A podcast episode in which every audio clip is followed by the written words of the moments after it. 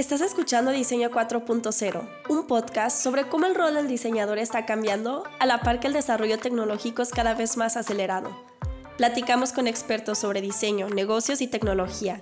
Mi nombre es Claudia Álvarez y los estaré acompañando en este episodio.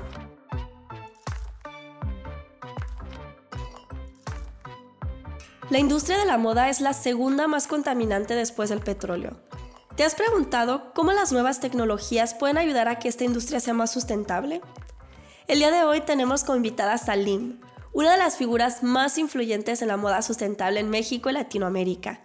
Con ella platicamos sobre fashion tech, sustentabilidad y un poco de motivación para quienes siempre han querido iniciar un proyecto, pero les falta un empuje para hacerlo. Pueden encontrar el trabajo de Salim en TikTok e Instagram como Salim ST Salim o en su página web como www.svlim.com.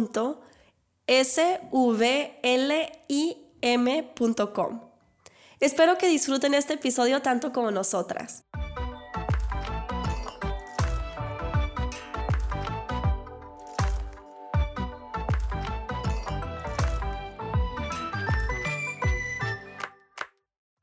Hola, ¿qué tal, Salim? Bienvenida, ¿cómo estás?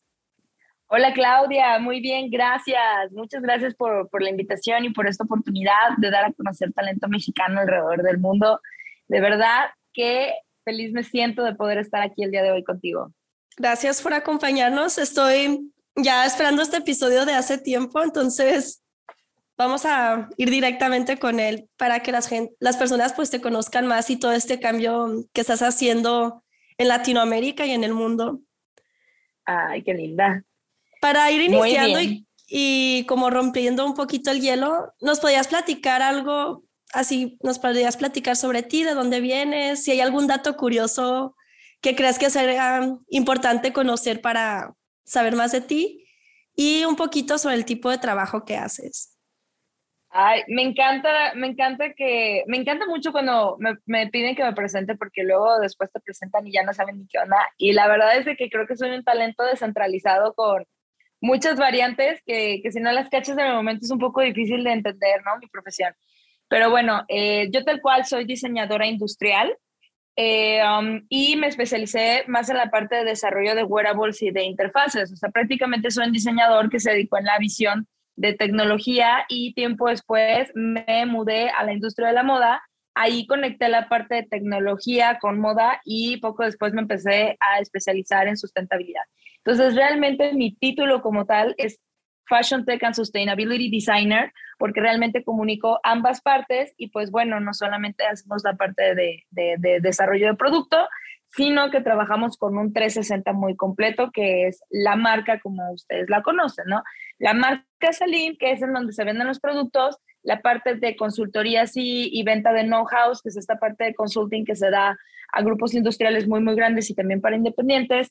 Y la parte más divertida, que es con, en donde me, me así expreso todas mis locuras, ¿no? Que es esta parte de, de lo que yo hago como activista independiente eh, en redes sociales para concientizar a más personas que luego dicen, es que eres creador de contenidos. Digo, no me considero un creador de contenidos porque al final del día esto yo lo hago con, como un hobby, ¿no? O sea, de verdad que, que disfruto concientizar a las personas, pero bueno, a partir de este 360, pues es a donde surge este perfil tan completo y a esto me dedico. Entonces, siempre que me dicen, ¿realmente tú qué eres o a qué te dedicas? Les digo, es que yo soy un talento descentralizado, así tal cual.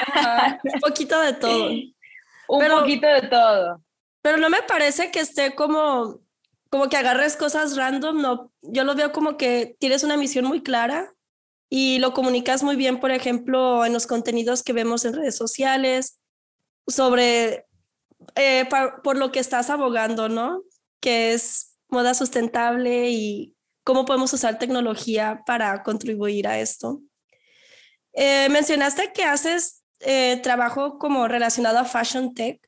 Desde tu punto de vista, ¿nos podrías explicar qué es esto, qué es Fashion Tech y cómo fue que terminaste trabajando en estos temas?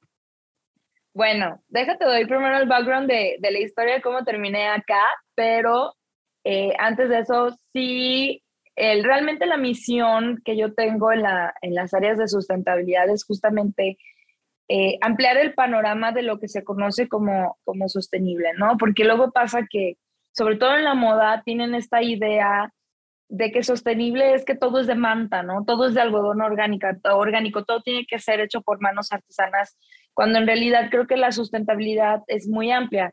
Eh, como dice mi gran amigo Christopher Bros, que tiene un libro que se llama La basura no existe, las áreas de sustentabilidad eh, o en sí las áreas de economía circular tienen dos divisiones, ¿no? La parte regenerativa, que es esta visión eh, más naturalista, vaya, y la parte industrial, que tiene que ver más con procesos de reciclaje o de recomposición de materiales. Entonces, yo estoy más en esta parte industrial, que creo que aquí es en donde tenemos que dar toda la fuerza y cargar mucho la mente, porque es el área donde hay más problema y en donde hay justamente más residuo y más, residuo y más generación de distintos contaminantes. Entonces, yo soy más del área, soy team industrial, soy team tecnológico para para así como para que se den una idea de cómo está el panorama y por qué surgen tantos perfiles, ¿no? Porque luego ves de todo y dices, oye tía, pero es que, a ver, yo me quedé con que sustentabilidad era esto, pero resulta que también es esto, ¿no? O sea, sustentable puede ser desde un textil orgánico, como también sustentable puede ser un textil de, eh, generado de reciclados de ciertos materiales, ¿no? Incluso hasta la parte de biotecnología que comunica con biomateriales. Pero eso, te prometo que vamos a ahondar conforme vayamos y que avanzando. Nomás para agregar un poquito aquí de, de mi salsa. Sustentable no solo es los materiales que usamos, como dices, también es como toda la cadena de suministros que está pasando, ¿no? Si el hecho de traer una manta, este, no sé, de materiales orgánicos, pero si tuvo que atravesar todo el país, y ahí ya gastas gasolina, ahí ya como que reduce qué tan sustentable está siendo, ¿no? Sí, es el, es el tema del kilómetro cero, pero hay todavía más on the back, ¿no? O sea, puedes tener estos textiles hechos por artesanos, pero si resulta que el artesano no está bien pagado, pues realmente sería sostenible. Hay muchos factores que hay, hay que considerar alrededor de la sustentabilidad que para mí, más que el promover la sustentabilidad, es el promover el consumo consciente. Porque realmente en el mercado no existe un producto que sea 100% sustentable. Entonces, aquí es en donde nosotros entramos en un sistema de criterio de evaluación, que yo creo que con el tiempo, el sistema de consumo en el que vivimos, que es muy imperfecto, eh, nos ha quitado la oportunidad de tener un criterio amplio respecto a cómo consumimos y por qué consumimos, ¿no? Entonces ya la gente no piensa, ya solo compra y queremos rescatar otra vez la capacidad de vuélvete a cuestionar por qué compras, vuélvete a cuestionar si eres consciente de dónde viene esto que compras, vuélvete a cuestionar si verdaderamente lo necesitas y demás. Pero te digo, esto ya andamos, en, si quieres, avanzando el podcast para contarles un poco de, de Fashion Tech, que la verdad es un tema muy apasionante, es muy bonito, creo que es una de las ramas de la moda y también de la tecnología que es súper amable, es muy noble y bueno, pues el Fashion Tech tal cual es la comunicación o es como el hijito de la industria tecnológica con la industria de la moda. Entonces, esto no es nuevo. El Fashion Tech debe tener, yo creo que empezó esto como desde los 70s o desde los 80s, porque incluso Fashion Tech puede, puede aplicar hasta, hasta en los sneakers, ¿sabes? ¿Te acuerdas cuando estabas niña que tenías estos sneakers con lucecitas, que eran de Skechers, si no me equivoco, ¿no? Y luego había una marca antes que se llamaba Twisters, que ellos lo que hacían es que ponían o metían una pequeña cápsula con una gota de mercurio y cuando se iba moviendo generaba energía cinética para que los tenis prendieran, no como los de ahora que tienen LED, ¿no?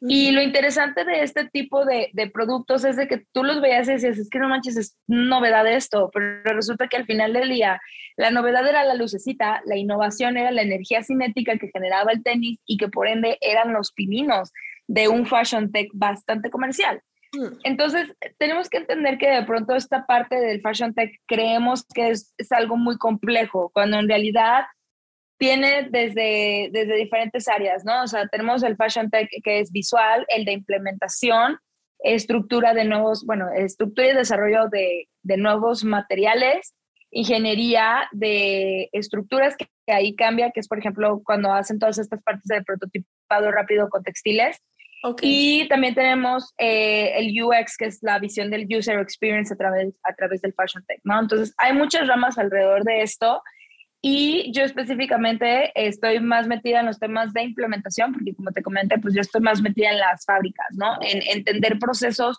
modificar procesos para que sean mucho más amigables y, y obviamente pues que esto genere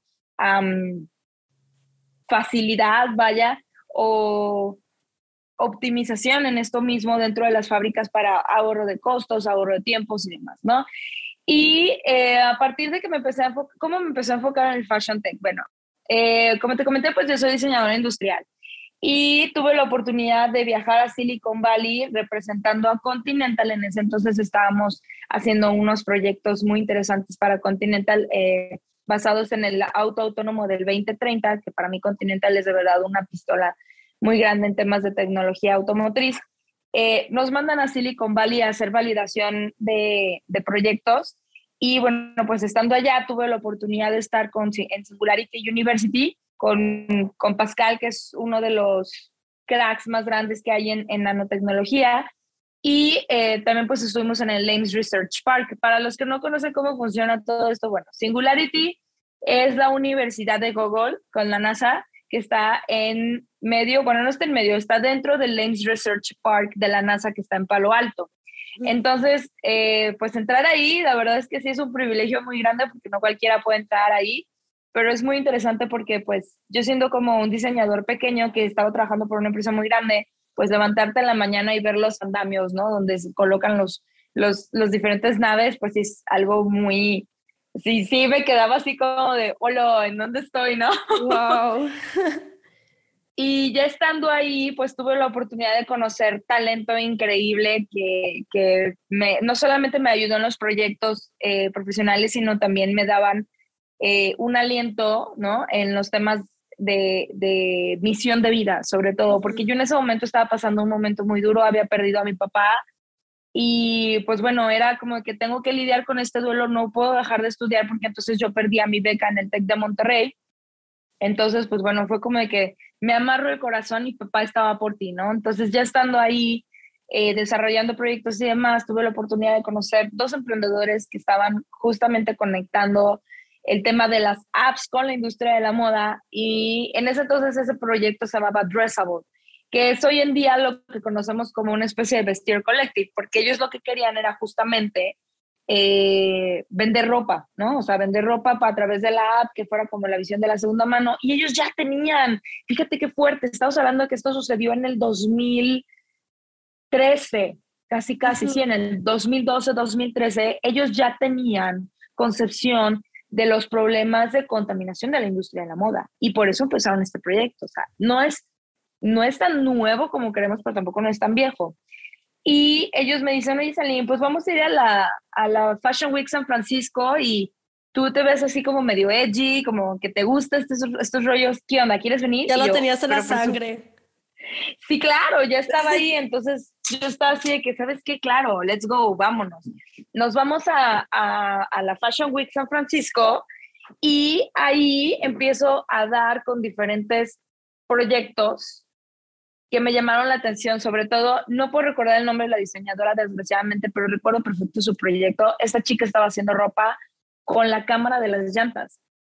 Y empecé a observar proyectos que me llamaron la atención respecto a cuál era la diferencia entre un Fashion Week San Francisco comparado con un Fashion Week Nueva York o quizá con uno de París, Milán, Londres y ya nos vamos a, los, a las semanas de las modas más grandes y era que justamente en Fashion Week San Francisco se buscaba eh, hacer, más bien se buscaba extender las propuestas más exóticas, más disruptivas que pudiese haber. Y tenía que ser, ¿sabes? Si tienes al lado la meca de la tecnología, obviamente no podías, ¿sabes? Como que quedarte con una visión de diseño eh, basada en el lujo y, ajá, y corta en propuesta. Entonces, pues ahí yo descubrí una pasión muy grande y fue cuando entendí que, que, me quería dedicar a la industria de la moda, que era lo que quería hacer, que me apasionaba.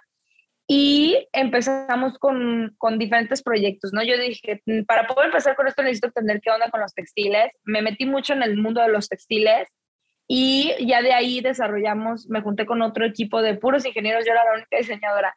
Y desarrollamos un textil inteligente. Este textil cambiaba de color a voluntad del usuario, lo desarrollamos. ¿Y esto era para Continental o fue un proyecto que salió en ese momento? Fue un proyecto que, que salió en ese momento que, que, yo lo agarré aparte para entender cómo, cómo funcionaba todo el tema de los textiles. Lo desarrollé completamente aparte, inició como una idea muy absurda porque eh, um, estaba yo literalmente en el cuarto me estaba viendo el espejo y ya no tenía ropa limpia. O sea, literal ya no tenía, ni siquiera tenía ropa limpia y aparte de eso ya no tenía dinero, porque esa es otra parte.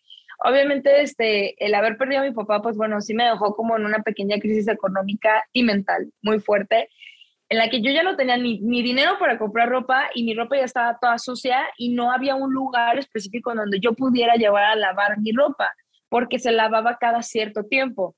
Entonces, eh, estaba en el espejo y me acuerdo perfecto que dije, oye, qué padre estaría que mi camiseta cambiara de color y ya, tuviera un outfit completamente distinto. Obviamente yo en ese momento en mi cabeza no tenía para nada la idea de, de, de, la sustentabilidad del moda. O sea, yo estaba hablando como un diseñador industrial que estaba colaborando con ingenieros y que estaba haciéndose preguntas a, de manera aleatoria, ¿no? Y eh, pues dije, qué padre estaría hacer un textil que cambiara de color me empecé mucho, me empecé a meter mucho en el tema de, programación de, tintes, en este caso de pigmentos, porque se le conoce realmente como pigmentación. Me metí mucho en el tema de programación de pigmentos, eh, me metí en temas de nanotecnología, estuve colaborando con con un equipo de ingenieros increíbles que hasta la fecha siguen siendo varios de ellos mis amigos, por ejemplo, Iván, que de hecho continúa en Continental, Roy, que trabaja, creo que él está en, si no me equivoco, creo que está ahorita en Intel o en Amazon, él vive ahora en Seattle, de mucho también que no le hablo, le voy a hablar. Y este, una chica llamada Abril Reinaga, que bueno, pues ella ya mejor se fue a la industria de la nutrición. Pero bueno, ¿qué pasó con este textil? Que aquí es como la fuck up night. ¿Qué fue lo que pasó con este textil? venga. Eh, pues nosotros lo desarrollamos con polímeros conductores y eh, aunque ya teníamos un, un, minimum value product y ya veamos, sabes, como que comprobado eh, el prototipo inicial y ya lo teníamos ya todo, pues resulta que era nocivo para la salud. Entonces, nunca se logró comercializar eh, hicimos todo el registro de las patentes internacionales y demás y decidimos que nosotros como equipo íbamos a esperar, íbamos a esperar el momento adecuado para ver si se puede desarrollar la tecnología para que esto pudiera suceder. Porque realmente no, es como si fuese una pantalla, por ejemplo, porque hemos visto dupes, ¿no? Que sacan en la tele, pero realmente son eh, tricks que se hacen con LEDs y el de nosotros realmente lo que cambiaba el color era el textil, era literalmente la fibra, porque la fibra la desarrollábamos con diferentes materiales que nos permitía generar eh, capacidades de voltaje, ¿no? Ya para no darte como tanta larga, porque sí es un poco complejo de explicar, pero al final, pues bueno, este proyecto no muere, creo yo hasta la fecha que, que sigo esperando un poco para poder retomarlo porque es algo que me apasiona pero ahí ese proyecto me dio vida, ¿sabes? Ese proyecto me hizo entender que sí se tenía, que, sí existía la comunicación entre la tecnología y la moda y que definitivamente hacían falta más ñoños en la industria de la moda creando proyectos em, totalmente disruptivos. Entonces, ahí entendí que, que, ahí era. Yo regreso a México y pues me di cuenta que no sabía nada de moda. Yo dije, bueno, tía, ¿qué, qué, hago ahora? Que tengo, que tengo que aprender, tengo que aprender cosas nuevas y no tengo las herramientas, o sea, sé lo que quiero hacer, pero no tengo las herramientas para hacerlo. Tengo que aprender. Entonces em, empecé a buscar opciones, porque tampoco no podía descuidar la carrera de diseño industrial. Si ya ¿Todavía seguías pues estudiando? ¿Ya habías terminado? Todavía, no, todavía seguía estudiando. Eh, cuando yo me voy a Silicon Valley, estaba en quinto semestre, si no me equivoco, quinto sexto semestre de la carrera. Entonces, este, fue todo un tema porque aquí fue cuando empezamos a, empecé a comprender muchas cosas alrededor de lo que tenía que hacer. Y, pues nada, me empecé a enfocar, ¿no? A, enfocar en cómo aprender de la industria de la moda y cómo generar conexiones. Em, y di en ese entonces con una empresa llamada Scal Comunicación y esta chica que era la CEO, Fernanda Samayoa, digo, esta empresa ya ahorita yo no colaboro con ella y no supe que, fue de ella, eh, mantengo mi distancia ahora, pero en ese entonces ellos me apoyaron muchísimo Y pues bueno, yo aprendí de ella casi todo lo que sé, ¿no? Ya después empecé también a tomar cursos y a buscar opciones. Ya estando con ella, me dice, Salim, te voy a poner un reto. Y yo así de que, me gustan los retos. Interesante palabra, dime más. Interesante palabra, cuéntame más, cuéntame más. Y me dice, bueno, Salim, vamos a hacer algo. Este, te vas a meter a un concurso de diseño. Si tú ganas o quedas finalista en ese concurso de diseño, yo te mando a Nueva York a que entres a hacer tus prácticas profesionales. Y yo así de, ok, ok, ok, vamos a ver, vamos a ver qué pasa. Total de que yo ni, no sabía ni siquiera diseñar calzado. El concurso se llamaba Modarte. Creo que ese concurso hasta la fecha sigue vigente en, en la Cámara de Calzado de Guadalajara. Y me dice, bueno, vamos a, vas a entrar a ese concurso y veamos qué pasa. Pues entro al concurso y pues que, que quedo finalista, que quedo, quedo en las finales y yo así de que, wow. ¿qué? ¿Qué? ¿Cómo puede ser esto posible? Por eso les digo siempre que la historia, la historia, la historia de la marca en realidad es la historia de la Cenicienta. Todo, todo sucedió por un zapato. Entonces, este, sí, claro, les digo, siempre es esta, esta, esta charla de todo sucedió o todo comenzó con un zapato perdido. Entonces, este, pues quedo finalista yo estaba que no me la creía. Me mandan a Nueva York, me mandan a Nueva York y ya estando allá, eh, inicié primero con Marc Jacobs y después me moví a, a J. Mendel. Y pues bueno, ellos ya me enseñaron todo, ¿sabes? O sea, lo que era todo, todo, todo, todo, absolutamente todo de la industria de la moda. Y para mí fue como algo muy orgánico y muy hermoso porque pues era una chavita que llegó a Nueva York sin siquiera saber coser y en cuestiones, en cuestión de meses yo ya estaba tras bambalinas dentro de New York Fashion Week eh, apoyando a, a, a, los ¿Y ahí ya este trabajabas con temas de sustentabilidad o aún no entraba? No, pero ahí comprendí que estaba la problemática inicial. Cuando entro a trabajar a J. Mendel, J. Mendel es una marca eh, high-end, pero ellos son a puerta un poco más cerrada. Ellos trabajan con pieles exóticas y con textiles eh, muy, muy finos. Y eh, cuando yo entro a trabajar con ellos, pues empiezo a notar el tema de las mermas, ¿no? De que tiraban pieles, tiraban sedas y bueno, yo con mi carita de, oye, ¿me puedo llevar estos residuos para, no sé, hacer un mood board, para no hacer un cuaderno? Yo qué sé, yo en mi cabeza solo pensaba y decía, eh, necesito generar algo distinto, ¿no? Entonces me llevaba todos estos residuos, empecé a, a crear accesorios, en ese entonces eran como, como unos pequeños llaveros los vendía en una, una, plataforma llamada Etsy y con eso empecé a costear gastos, porque sabes que vivir en Nueva York no es nada barato. No, para nada. Entonces empecé a costear gastos con esto y mi jefe en ese entonces, Alex Dimek, y también mi otro jefe que era Jeffrey Holman, que Jeffrey fue el que me enseñó a patronar. Jeffrey eh, patronaba para Valentino, eh, este hombre de verdad que era un crack, es un crack. De hecho, ahorita está dando clases en el Fashion Institute of Technology. Es de verdad una joya de, de profesional y de ser humano. Y, este, y pues ellos empezaron a notar que yo me llevaba como la basura, ¿no? Y decían, ¿qué está haciendo? ¿Y está qué está haciendo, no? Que está recolectando. ¿Qué estás recolectando? ¿Qué estás haciendo? Hasta que un día, este, pues se dieron cuenta que yo estaba haciendo llaveros, que estaba ganando dinero de esto, ¿no? Entonces, pues ya Alex, Alex se me quedó viendo y me dijo, bueno, a ver, vamos a hacer algo, Salim. Y yo, Dios mío, por favor, ¿qué va a pasar aquí? Estoy, estaba muy nerviosa porque, pues, según yo me estaba llevando basura, pero estaba muy nerviosa porque yo no sabía si esto a ellos les afectaba o no. Al final yo siempre pedía permiso, pero pues digamos que, por ejemplo, de pronto se puede guardar esta basura para usar para otra cosa, ¿no? Y Alex me dice, mira, lo que tú te estás llevando es el 0.01% del problema que tenemos en el atelier.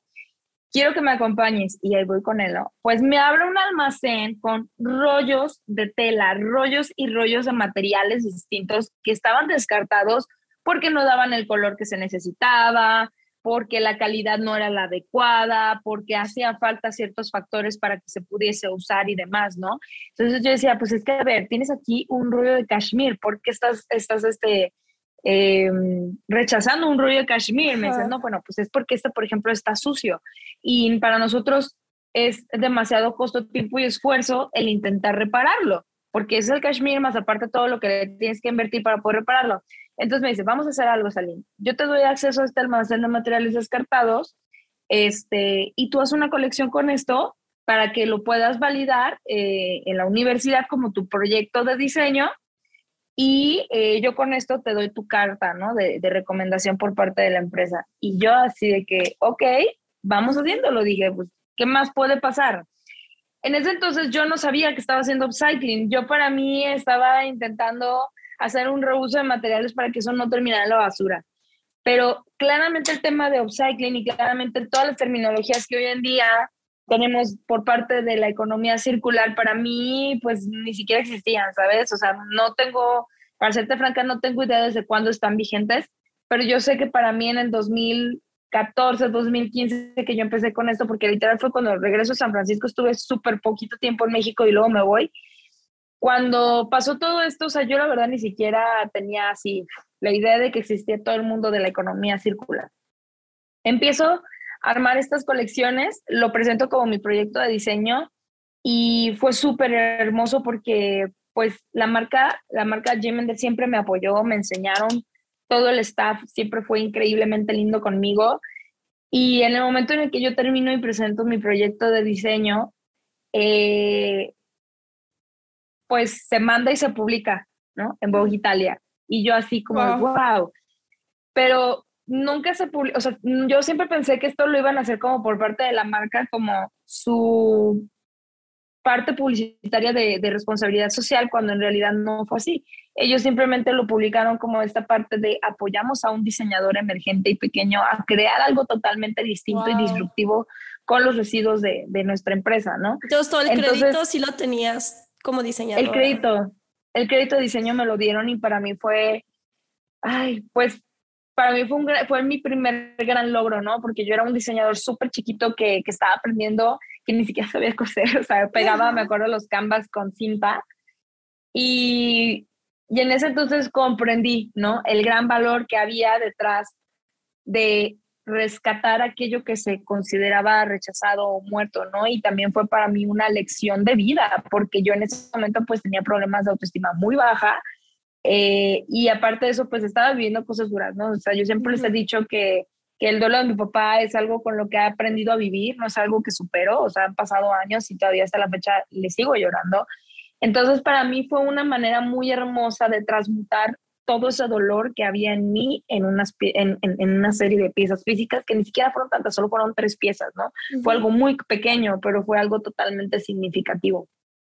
Eh, pasa el tiempo y pues me tengo que regresar a México para, para mi titulación dentro de, del TEC y regresando a México pues me llevo sorpresas maravillosas porque ya ya no era, o sea, era este diseñador pequeño independiente, pero este era este diseñador pequeño independiente que tenía ya una un ADN y una propuesta de diseño trabajada desde un atelier. Entonces, pues llego a México y me empiezan a buscar diferentes marcas eh, para hablar conmigo, ¿no? Para contarme propuestas y demás. Y ahí me contrata Grupo Piagui. El proyecto que yo presenté como mi, mi, proyecto final o mi proyecto de tesis, antes de, antes de que me buscara Grupo Piagui, este, era calzado para diabético con inclusión estética. Y hicimos también una programación de pigmentación para que el zapato cambiara de color cuando el pie empezara a tener laceraciones, ¿no? A cierta temperatura. Este proyecto lo desarrollamos con un laboratorio llamado PI. Ok. Y eh, pues se lanza este proyecto de tesis y demás, me busca el Grupo Piagui. Grupo Piagui es el grupo, es un, es un grupo corporativo muy, muy grande. Ellos son, ahorita deben de tener alrededor de unas 41 marcas más o menos, entre ellos está Westies, G Guess, Hush Puppies, Kendall Kylie, Cat, Camper, Adidas, y ellos, pues bueno, ¿qué te digo? no Prácticamente son todas las, toda la planta de calzado de, de, las departamentales en México, de Palacio, Liverpool y demás, pues bueno, es, práctica, es prácticamente de ellos. Yo siempre Monopolizado. Que, ajá, que está, que está, un poco monopolizado, pero es brutal porque ellos también, así como una empresa que traen eh, las licencias extranjeras, tienen un gran... Eh, una gran filosofía del apoyo al diseño mexicano y del apoyo al talento mexicano y siempre, sabes, están como impulsando de esta manera constante. Entonces, eh, pues nada, me dicen, oye, nos encanta tu perfil, queremos que trabajes con nosotros. Y yo les decía, pero es que yo todavía no me he graduado, o sea, me falta todavía un semestre para graduarme. Y me dicen, no nos importa, o sea, queremos que tú estés en nuestro equipo, nos gusta lo que haces, nos encanta tu visión, te queremos en nuestro equipo, ¿no? Y yo así como dije, yo también les quiero a ustedes, ¿verdad? Un amor recíproco. Fue un amor recíproco súper grande. Me voy, me voy a trabajar con ellos sin siquiera haber terminado este, la, la carrera. Entonces, imagínate que estudiando y trabajando, ¿no? Estudiando y trabajando, haciendo y deshaciendo. Y no sabes, allí más que una empresa encontré una familia, porque te digo, ellos son una empresa familiar, son muy unidos. Me enseñaron el gran valor que hay detrás del trabajo en equipo, que es muy extraño, porque generalmente las empresas así tienen culturas laborales muy tóxicas, ellos no, o sea, ellos de verdad son súper colaborativos y me enseñaron el gran valor que hay detrás ¿no? de la colaboratividad. Y ya estando ahí, eh, conocí a dos personajes que que yo creo y lo digo de verdad con toda la sinceridad y la honestidad, que gracias a estos dos personajes, hoy en día yo soy quien soy y soy el personaje que soy, ¿no? Eh, uno de ellos pues es, Roberto Montes, que él estaba en toda la parte de, toda la parte técnica del desarrollo de calzado dentro de las maquilas. Y Graciela Moreno, quien era, mi, era en ese entonces mi jefa directa, con la que llevábamos todos los proyectos de desarrollo inmersivo, ¿no? O sea, hacemos desarrollos de cosas bien locas y ella era la primera en decirme, oye, Salim, ¿y si hacemos esto, no? Y yo decía, a ver, va. Y lo desarrollábamos hasta llevarlo hasta el final. Con ella desarrollé varios proyectos in-house increíbles y creo que ella también me enseñó el gran poder que hay detrás de la sororidad, ¿no? O sea, ella es una mujer maravillosa apoyando a otra, a otra mujer para que también pueda brillar y también pueda ser maravillosa, ¿no? Entonces, entro con Grupo PI con un diseñador junior y después me vuelvo líder de innovación dentro de la misma empresa y ahora sí, ¿no? Aquí fue la parte más interesante porque fue cuando me tuve que sí o sí educar en tema de economía circular, educar en todos los temas de sustentabilidad para poder desarrollar los nuevos corchos de materiales, cápsulas y demás. Y todavía me tuve que educar una vez más en temas de tecnología. La misión con ellos fue muy simple. Con ellos llevé una migración digital para que los diseñadores empezaran a modelar todo en 3D. Ok. Nos tomó casi dos años, casi tres años en, en la migración digital de, de los departamentos creativos, pero al final esta migración fue un salvavidas enorme para el tema de la pandemia, porque pues es que si no podías tener tus muestrarios físicos o no podías llegar a las pasarelas a mostrar, a mostrar físicamente el producto, teníamos que tener opciones sí o sí. Y definitivamente tener los muestrarios de manera modelado, en modelado 3D y que aparte de esto te ahorraras muchísimo tiempo entre el diseñador y, y el pattern maker o la persona que hace los patrones, pues no manches, o sea, estás hablando de que te estás ahorrando muchísima lana, ¿no? Porque eso también pasa. El diseñador no entiende el lenguaje técnico de pronto y el técnico no entiende el lenguaje creativo, ¿no? Entonces, hay muchas desconexiones ahí y el modelado 3D ayuda mucho a disipar estas dudas. Ahí también comprendí que sí existen traductores entre los lenguajes técnicos y, creativos y que definitivamente la tecnología lo tenía que llevar a cabo. Entonces, voy a hacer, perdón, una pequeñita pausa aquí ahorita vas a continuar con, con, la parte de tu historia, pero me gustaría aprovechar que mm, habías mencionado la parte de, de, la chica que te apoyó como eh, en esta empresa, ¿verdad? Graciela. Sí, porque, este, bueno, quiero darles un poquito de contexto a las personas que nos están escuchando. Yo conozco a Salim gracias a un amigo de Nueva York que, que me habló de su trabajo y que me dijo, ah, tienes que saber todo lo que ha logrado esta chica y sobre todo lo que ella está trabajando, ¿verdad? Entonces, pues hablando sobre el tema de sustentabilidad en la moda y cómo esto afecta a la clase trabajadora y a la sociedad, pues nuestro amigo en común, Damani, tiene una pregunta para, para Salim que creo que ahora es el momento perfecto para hacerla. ¿Cómo podemos empoderar a las mujeres para dirigir esta problemática? ¿Y cómo podemos encontrar el acceso para educarnos sobre estos temas?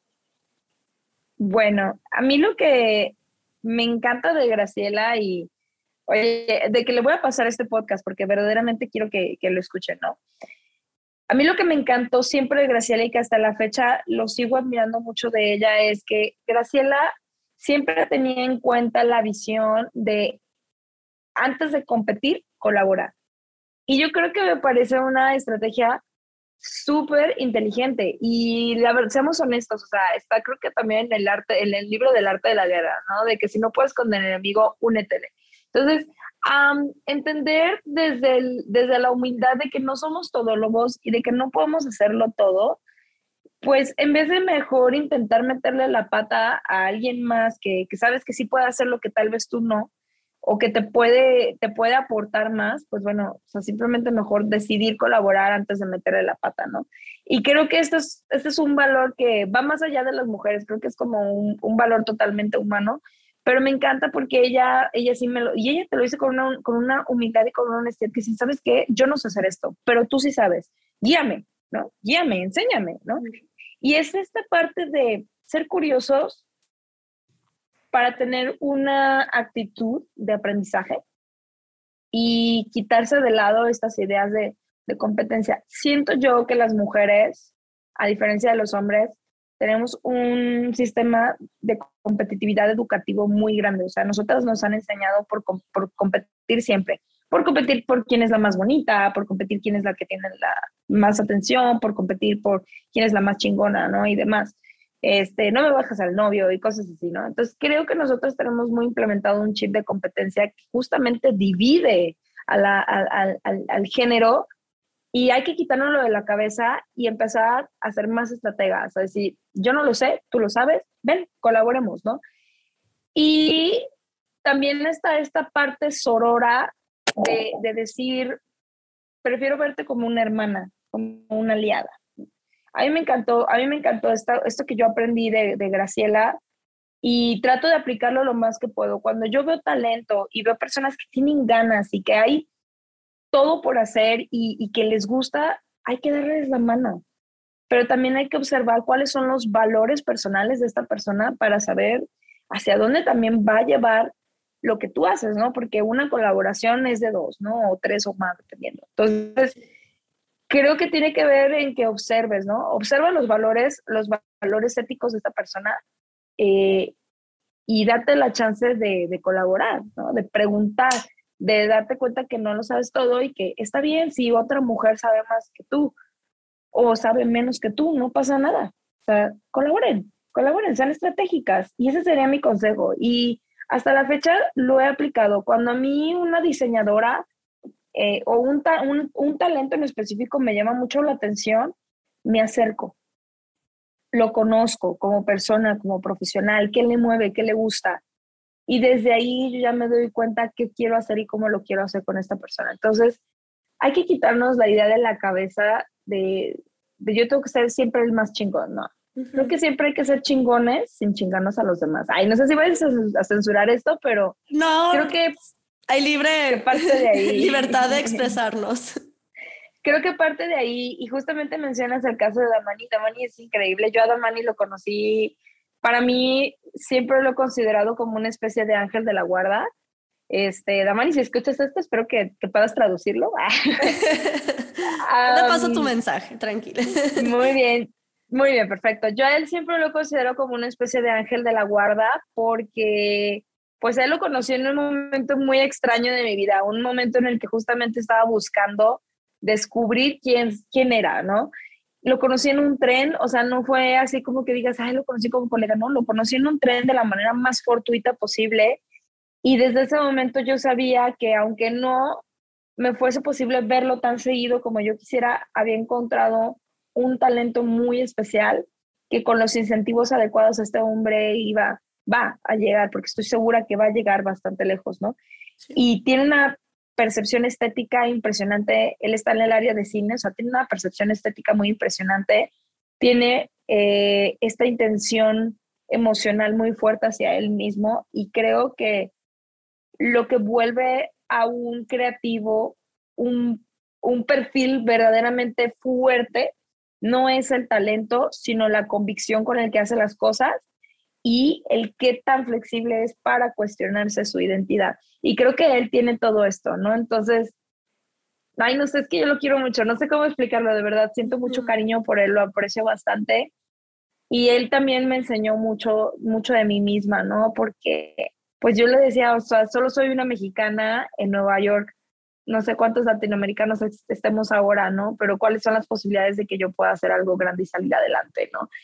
Y en esa conversación en el tren, pues, son todas las pocas cosas que, que se me quedaron, ¿sabes? Como grabadas en la cabeza.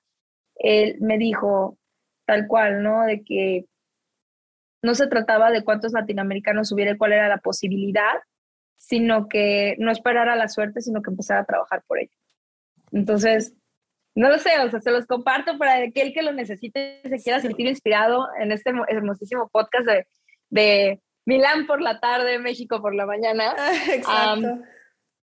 es eso, creo que hay una frase que no me acuerdo muy bien, creo que la dijo Ana Winter, o no recuerdo muy bien quién fue como el autor de esta frase, pero me encanta y me la quiero tatuar. Es, no se trata de quién tenga más talento, sino de quién lo quiere más. Y así funciona el mundo. Y a mí me venía muchísimo a la mente una frase que eh, vi en un museo de arquitectura este fin de semana que dice, work for a cause, not for applause. Exacto. Y creo que algo que todos ustedes, tú, Brasil, y la Damani, eh, tienen es que tienen muy claro el trabajar para una causa y no tienen, porque esa problemática que tú hablabas, que existe mucho entre chicos, es la búsqueda de aplausos, de, reconocimiento, competitividad. Pero cuando nuestro mindset está el trabajar más por la causa que por el aplauso, es cuando podemos traer a subir al barco a más personas que nos pueden ayudar llegar o a, cumplir esa misión que tenemos.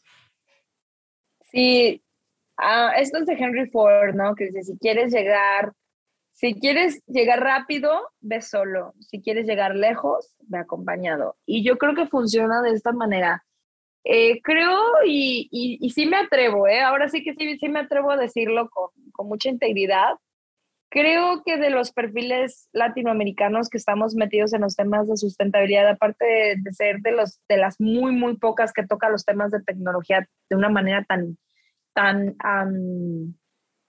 factible, tan, tan con los pies en la tierra, creo que soy de las pocas que, que verdaderamente no hace esto por, por, reconocimiento, sino que lo hago porque verdaderamente estoy muy comprometida con la causa. Y he recibido comentarios de pronto, ¿no? Que me dicen, es que salimos, o sea, la culpa es de esta, de esta tal institución y no vas a poder hacer ningún cambio. Y les digo yo, mira, prefiero morir intentando y saber que de menos la misión de vida que tengo, eh, no lo sé, o sea, lo, lo hice a morirme pensando y si hubiera, ¿no? Y también por las siguientes generaciones, porque yo lo veo, o sea, de verdad lo veo, veo como las siguientes generaciones traen ya un mindset totalmente distinto y traen cuestionamientos sobre la identidad y sobre la vida tan grandes que digo, lamento que te tocara llegar a este planeta, estamos haciendo lo mejor que podemos para para que tú, niño o niña, pues puedas crecer en, aunque sea en un espacio un poquito más regenerado, ¿no? De, de cómo está ahora. Y insisto, y, y, siempre se los digo, yo creo que tampoco no soy un ambientalista extremista, de hecho trato de ser muy congruente, ¿no? Con una cosa y con otra les digo, no se trata de que seas extremista ni se trata de que busques ser perfecto. Cuando yo veo al ambientalista que busca ser perfecto, me doy cuenta que no está haciéndolo por la causa, está haciéndolo por el aplauso, ¿no? Entonces ves estos perfiles que son muy acartonados, que no, no tienen estos vestigios humanos que hablan por, por ellos. Es cuando digo, no puedo confiar en ti.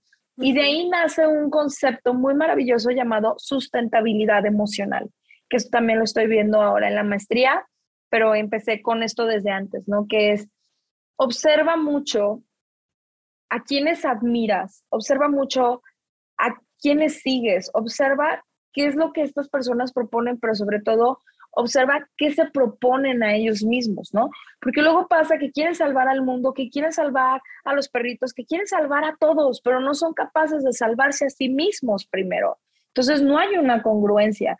Yo siempre les digo, no confíen en las personas que están trabajando todo el tiempo, que todo el tiempo son perfectas, que todo el tiempo están acartonadas, que todo el tiempo, que nunca nunca las ves tristes, que no tienen nada que contarte más allá de lo que supuestamente es este perfil, porque te están mintiendo, ¿no? Como dice New York Marcos, si es demasiado perfecto, preocúpate, porque significa que no es verdad.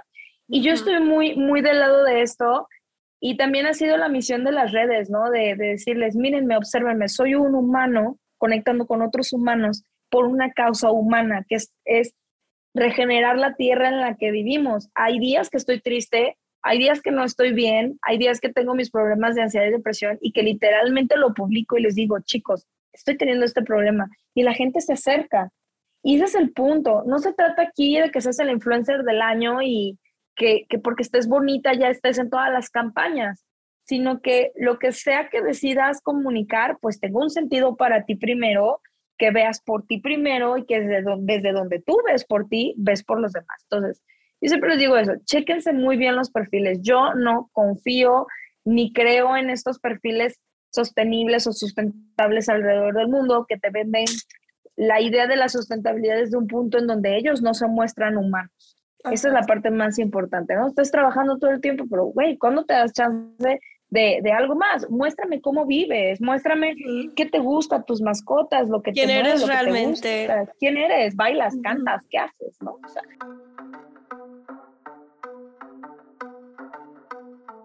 Voy a cambiar poquito de tema hacia Adelante. como cosas relacionadas con la, esta famosa cuarta revolución industrial.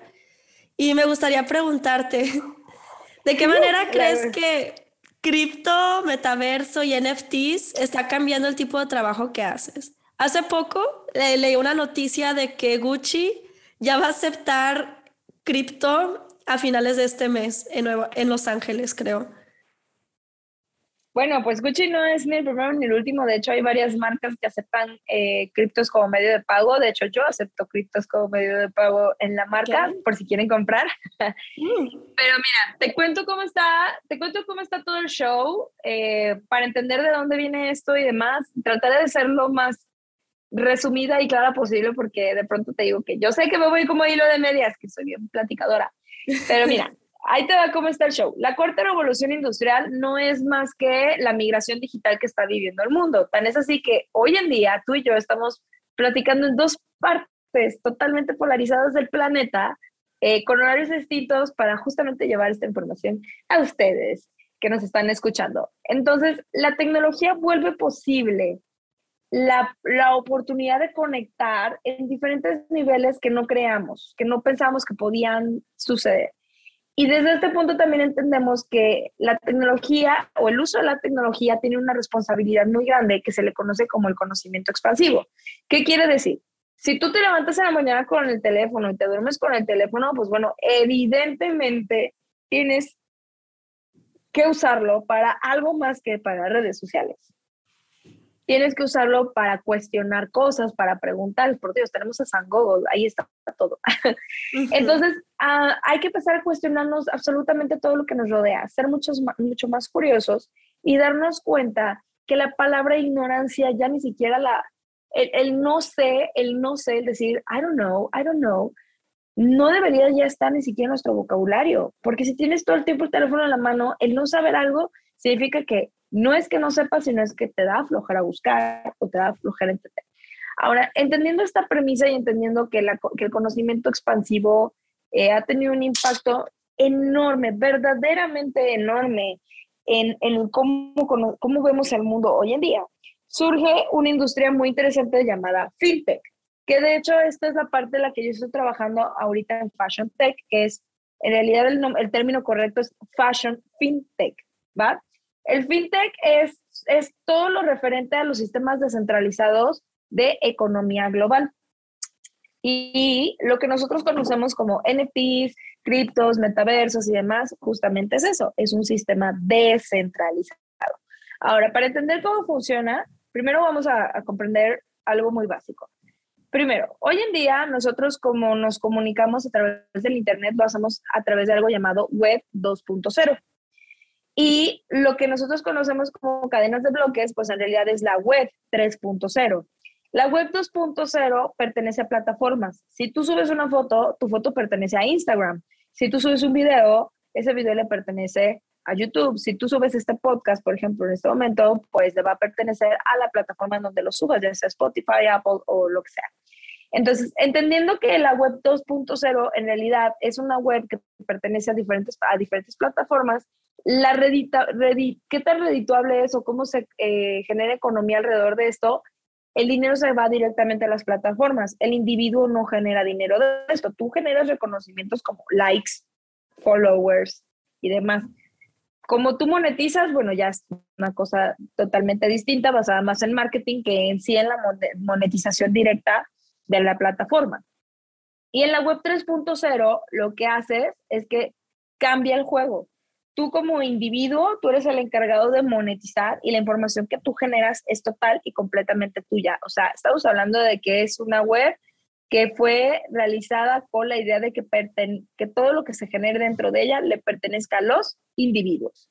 Ahora, entendiendo esto, ahora sí, vamos a, comprender qué son los NFTs y qué son los criptos. Bueno, el cripto como tal son los medios eh, son, los medios adquisitivos, o sea, son las divisas con las que se hacen prácticamente los intercambios de, bienes o servicios dentro de, la web 3.0, que no es, no, es, no es otra cosa más que dinero. O sea, es como nosotros aquí, te puedo pagar con euros, te puedo pagar con pesos, bueno, pues allá yo te puedo pagar con Bitcoin, te puedo pagar con Ethereum, dependiendo de, ¿no?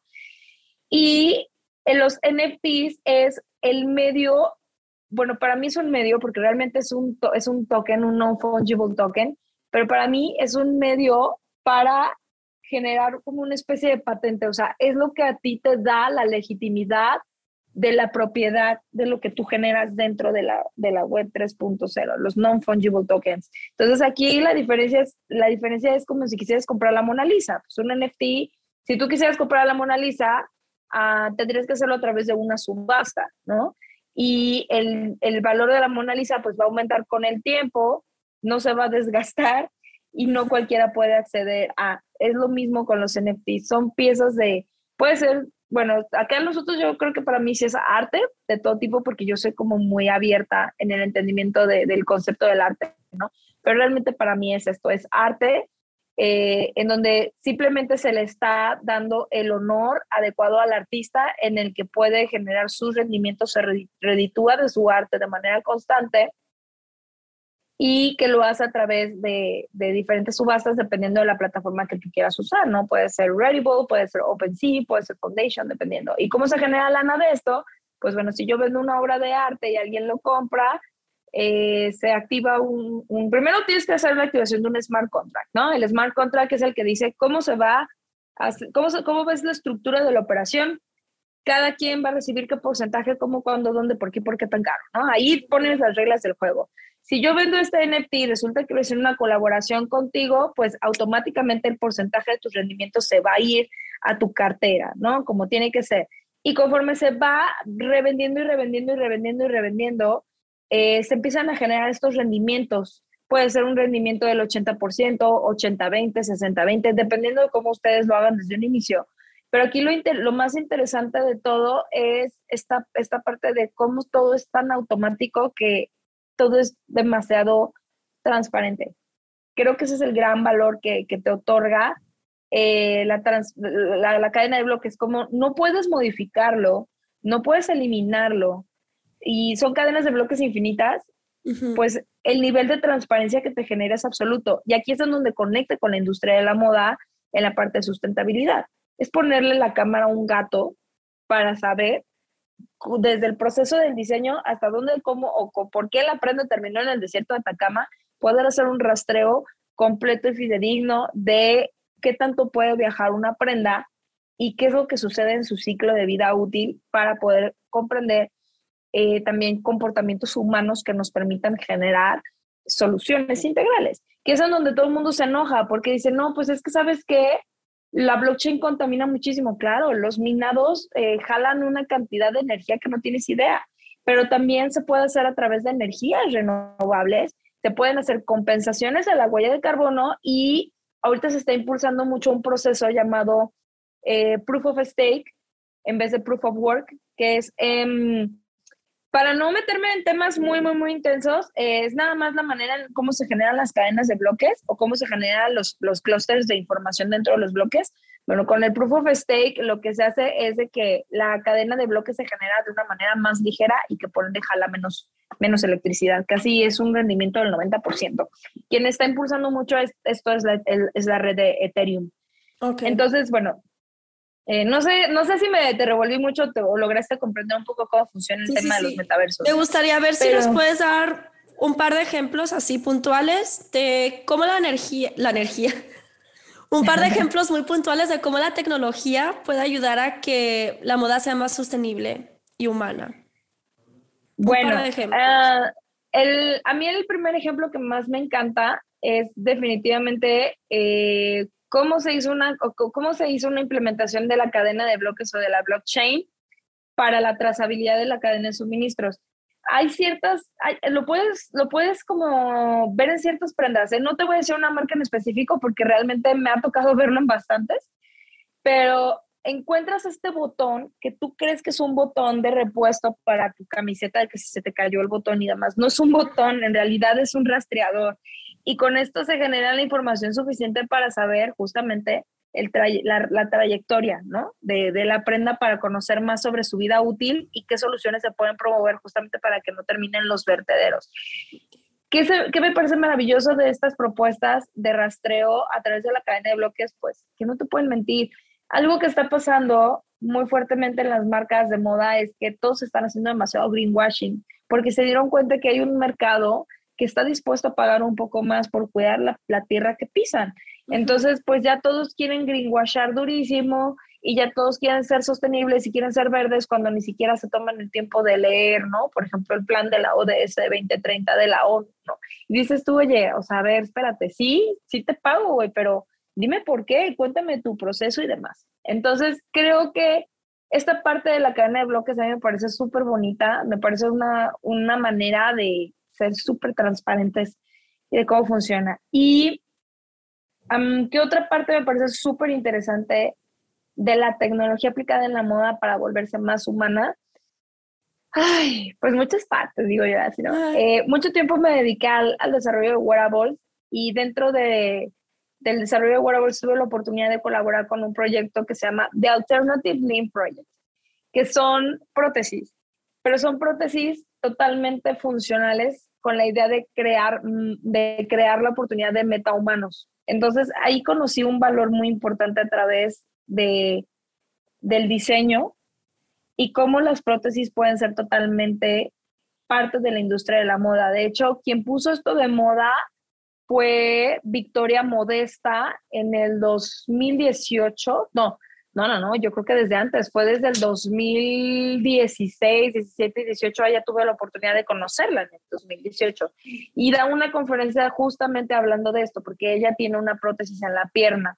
Y habla justamente de, esta parte, ¿no? De, de cómo, por ejemplo, tener una discapacidad te saca por completo de los contextos sociales de la aceptación y que llega un punto en el que ya una prótesis no es suficiente, ya no quieres, ya no te dan ganas de que tu prótesis luzca supernatural, sino que ya quieres agregarle más cosas.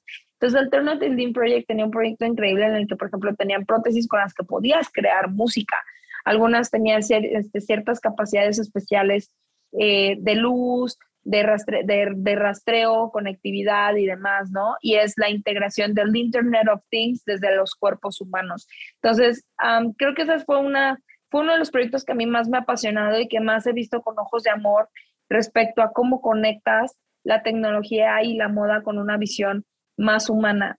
También creo que donde podemos golpear bastante es a través de la educación de la historia de la moda, ¿no? Cómo es que la moda simplemente es una ciencia humana por el hecho de, ser el canal de comunicación de la identidad de, cada persona. Tú con una persona como la ves vestida sabes qué música le gusta, eh, si pertenece a alguna religión, estatus socioeconómico y demás. O sea, por Dios, después de los textos religiosos, la moda es encargada de contar la historia humana. Entonces, la moda es una ciencia, una ciencia humana, y hay que volver a recuperar estos valores humanos a través de la misma para justamente redignificarla antropológicamente. Es una locura. De pronto tengo muchas palabras muy rebuscadas, pero piénsalo por un minuto. O sea, ¿qué pasó con la industria de la moda que perdió el alma? Y creo yo que fue esta parte en donde la, moda rápida le quitó el alma para hacerla súper seriada, para hacerla masificada, y se les olvidó que, que, la moda es más que solamente vestir cuerpos, es una proyección de identidad. Y allí también hay un valor. Sí. Antes de despedirnos, eh, tengo ya el último par de preguntas, que es, compártenos cuál fue el último libro que leíste que te haya gustado y una persona que has tomado como inspiración en tu trabajo, que de alguna manera impactó la manera en la que piensas ahora. Híjole, ay, yo, bueno, te, puedo, te puedo recomendar un libro que no específicamente sea de moda, un libro que, a, mí este, a mí este libro me cambió mucho la vida. Yo soy muy fan de un autor llamado Mark Manson y Mark Manson tiene, él, él empezó escribiendo blogs, ¿no? Este hombre escribía blogs sobre cómo funcionaban las relaciones humanas porque todo el tiempo se sentía como un outcast, ¿no? Como una persona fuera de serie y se dedicó a entender cómo funcionaban las relaciones humanas y cómo justamente el tener conexiones humanas más realistas te podían llevar a tener menos crisis existenciales. Entonces, mm. Eh, yo no lo considero un libro de autoayuda, yo creo que es un libro de, de autorrealidad muy heavy que se llama The Subtle, The Subtle Art of Not Giving a Fuck, el sutil arte de que te importe un carajo. Es de Mark De verdad, es de los bestsellers. Es un libro naranja chiquito, te lo puedes llevar. Lo estuve leyendo eh, durante todo mi tour en Europa en el 2019 y no sabes, es un alcacelser, es un alcacelser para la vida porque te, te dejas de, tomar personal muchas cosas y muchas crisis existenciales.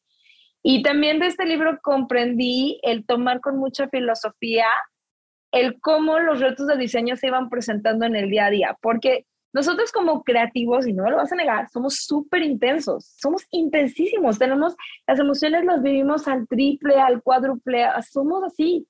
Entonces, el que tengas un pequeño alcacelser de bolsillo para todo este malestar emocional con el que tenemos que lidiar todos los días porque es parte de, nuestra, de nuestro proceso creativo, pues me hizo comprender eh, esto, todo esto que te estoy diciendo, ¿no? De que antes de crear, tengo que crearme yo. Antes de ir a hablar a un público, la primera charla me la tengo que dar yo antes de cualquier cosa o cualquier paso que yo dé, tengo que estar convencida yo de que esto es lo correcto para mí y de que estoy bien yo. Entonces, a mí me ayudó a priorizar mi salud mental, física, emocional y espiritual eh, sobre cualquier misión que tenga en la vida. Entonces, se los recomiendo mucho. La verdad es que te juro, es un alcacelser, así es. Así, lo repito y lo seguiré diciendo. Es un alcacelser para la vida, para el millennial joven promedio para el emprendedor y para cualquier persona que justamente esté trabajando en una de las ciencias humanas. ¿Y cuál era la segunda pregunta? Una persona que haya sido una fuente de inspiración o que haya influido la manera en la que tú piensas hacia tu trabajo. ¿Famosa o no famosa? ok, eh, venga, la que te venga a la mente. Bueno, eh, famosa para mí, Miroslava Duma. Miroslava Duma eh, es la muestra perfecta de lo que puede pasar cuando tienes convicción dentro de la industria de la moda para generar proyectos innovadores. Ella es la creadora de, una plataforma llamada Future Tech Lab, que de hecho fue una colaboración que hicieron con Google. Y Future Tech Lab busca justamente hacer materiales o proyectos totalmente disruptivos en el área de sustentabilidad para moda. De hecho, tenían, por ejemplo, un textil que habían hecho con telaraña, diamantes sintéticos para eh, mitigar un poco la comercialización, de, los diamantes de sangre y demás. Está impresionante todo lo que ha hecho Future Tech Lab. Eh, tuve la oportunidad de conocerla a ella también en Nueva York y ella me dejó algo muy, muy, muy claro y me dijo, Salim, es que una idea sin ejecución es una alucinación. Cada que tú te pares a un escenario a hablar, por favor, ten en cuenta que antes de hablar tú ya habrás tenido que haber realizado la muestra de que sí se puede hacer porque si no, de otra manera, simplemente estarías alucinando allá arriba. Si tú no tienes eh, tus, tus casos de éxito, si tú no tienes con qué demostrar el por qué las cosas sí se pueden hacer, entonces, ¿qué estarías haciendo hablando arriba de un escenario? Y la segunda persona que a mí me ha inspirado muchísimo y que es una pena porque hoy en día ya no, no puedo platicar con ella, bueno, eh, por unos temas personales que hubo por medio, es Cintia Pimentel Gaona. Cintia Pimentel es también, ¿no? Yo siempre le he, dicho, le he dicho, tú eres un talento escondido descentralizado de la industria de la moda. Ella es una mexicana increíble, ha trabajado con muchísimos talentos, es impresionante su trayectoria, pero realmente ella la admiro por, por tener una capacidad de curiosidad enorme. O sea, es una persona que todo el tiempo está feliz, es una persona que todo el tiempo está luchando por sus sueños, es una persona que, siempre piensa en los demás, que te cuida, te protege. no sabría cómo explicarte el gran amor que siento por ella porque de verdad me ha impresionado cómo ha hecho las cosas, su trayectoria, pero creo que es esta visión humana, es un humano que acompaña muy fuertemente a talentos enormes, pero que nunca pierde su humanidad. Y esto es muy común, o sea, la gente de la industria de la moda en general tienden a perder su humanidad en cuanto se suben a un ladrillo. Y ella que ha estado tan, tan, tan, tan arriba, nunca pierde este factor humano que la vuelve un talento, un, un profesional súper auténtico. Esa sería la palabra. Es una persona súper, súper auténtica. Yo creo que es un talento que, hace falta que lo vean más, ¿no? Que lo promuevan más, aunque ella no le gusta, porque ella siempre dice que, que prefiere ser... Es muy modesta. Ella, ella le gusta mover todo tras bambalinas, pero tú sabes, cuando ves un evento enorme o cuando ves a un talento que dices, ay, güey, esta, para mí que Cintia estuvo detrás, lo, lo percibes así por el nivel de perfección, por el nivel de entrega, por el nivel que tiene eh, on the back y sabes que estuvo una Cintia Pimentel atrás. Entonces, yo siento mucho amor por esta persona. Eh, ojalá que pueda escuchar este podcast, se lo vamos a pasar, porque escuche hasta el final. Pero sí, o sea, yo lo poco, mucho que pude trabajar con ella, o sea, de verdad me, me pulió muchísimo toda la parte de rebranding de la marca, que ya lo van a ver esta semana. Y, y, que justamente esto, o sea, siempre me decía, Salim, así no, el zape, mantente humana, Salim, mantente simple, Salim, voltea para ambos lados antes de cruzar la calle, ¿no? Ajá. Oh. Y de ella también aprendí mucho, definitivamente. Gracias por todo, Salim. Me dejaste con el cerebro así explotado. Ay, de perdón. tantos insights, este no sé, pedradas y momentos de ah, realización de, ah, no sé, cosas muy increíbles que nos compartiste el día de hoy. Te deseo mucho éxito en, en este nuevo rebranding lanzo de, de tu marca y tus futuros proyectos. Sé que te va a ir excelente y ahí seguiremos echándote porras. Esperemos que esta sea la primera de muchas charlas. No, definitivamente. Son charlas que de pronto son muy profundas porque pues te hacen cuestionarte cosas, ¿no?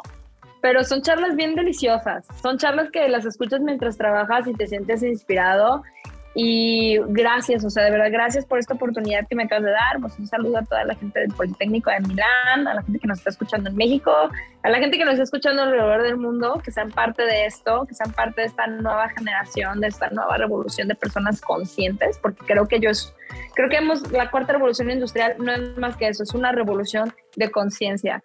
Entonces, bienvenidos, bienvenidos a, a estos nuevos cambios que están sucediendo en el mundo y pues manténganse curiosos, manténganse hambrientos, manténganse humanos.